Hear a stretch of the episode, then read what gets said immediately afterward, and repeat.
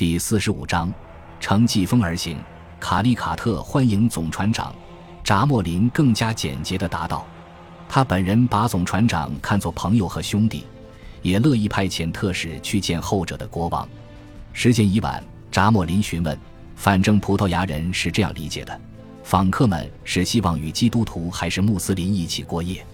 如果说扎莫林对于外乡人来自何方仍感困惑，达伽马也仍对他在非洲九死一生的经历心有余悸，两者都不是。他谨慎地答道，并祈求获准自行宿业。这显然是个非同寻常的要求，但扎莫林命令他的代理商为外乡人提供他们需要的一切东西。达伽马随后告辞，对于其事业的启动感到非常满意。此时已是晚上十点，会谈过程中，季风以全力袭击了整座城市。大雨倾盆，达伽马发现他的人都在一个露台上避雨。露台顶上有一盏巨大的铁质油灯，灯光摇曳。没时间等待暴风雨停歇了，在代理商的引导下，他们出发去找宿营之地。空中充满了震颤的轰鸣和霹雳般的雷声，低垂的闪电撕裂天际，倾盆大雨突然把街巷变成了泥泞的河道。即便如此。还是有大群人流连在王宫大门之外，葡萄牙人再一次加入了游行队伍。总船长被引向他的轿子，六名轿夫把他抬到肩上，其他来访者在泥泞中缓慢前进。随着暴风雨越来越大，人群也挤了过来。葡萄牙人发觉自己在陌生国度的夜晚迷失了方向，尚无片瓦可供栖身，城市大而分散。达伽马请求的夜宿之所还在很远的地方。一天的兴奋过后，他筋疲力尽，路途漫无尽头。他生气地问那位代理商：“他们是否要走上一整夜？”代理商体贴地下令改变方向，把来访者带去他自己的家里。葡萄牙人被带进一个大院子，四周有宽阔的游廊围绕，上覆悬垂的瓦顶，到处都是地毯。更多巨大的油灯照耀着每一个角落，对于习惯了船上生活的水手们来说，这是个奢华的住所，让他们多少感到有些窘迫。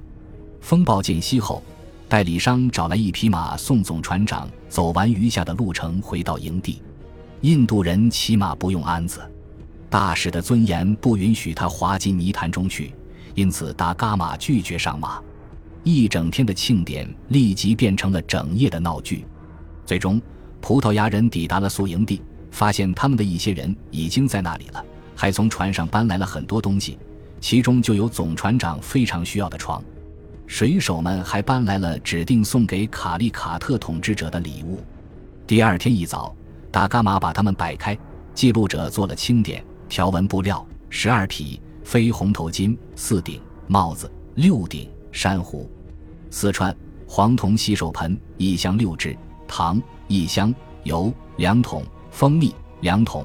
任何东西在呈送给扎莫林之前，都必须先经过总督和代理商的审查。因此，达伽马派了一个报信人，把自己的意图转告给他们。两人前来检查货物，爆发出一阵不可置信的大笑。他们责备板着脸的总船长说：“这些东西不配献给一个伟大而富有的国王。”来自麦加或印度任何地方的最穷的商人也会拿出比这更体面的礼物，只有黄金还行。国王是绝对不会收下这些小玩意儿的。两人的嘲弄没完没了，达伽马沉下脸来，他慌忙解释以掩饰自己的尴尬。他没带黄金来，他说他是位大使，不是商人。他的国王不知道他是否能抵达印度。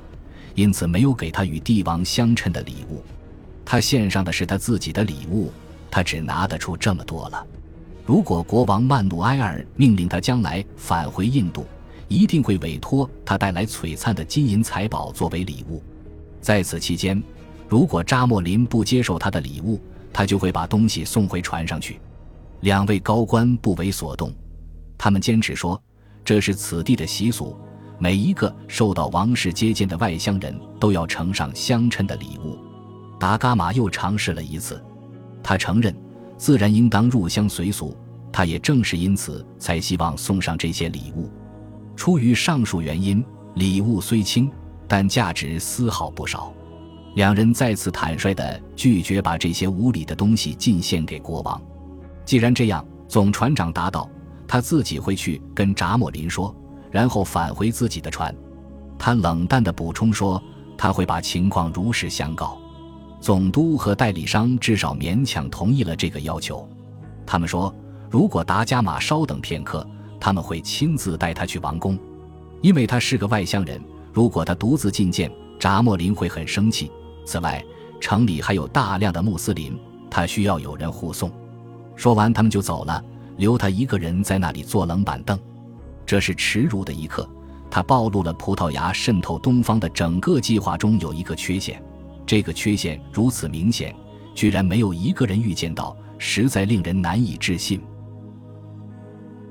感谢您的收听，喜欢别忘了订阅加关注，主页有更多精彩内容。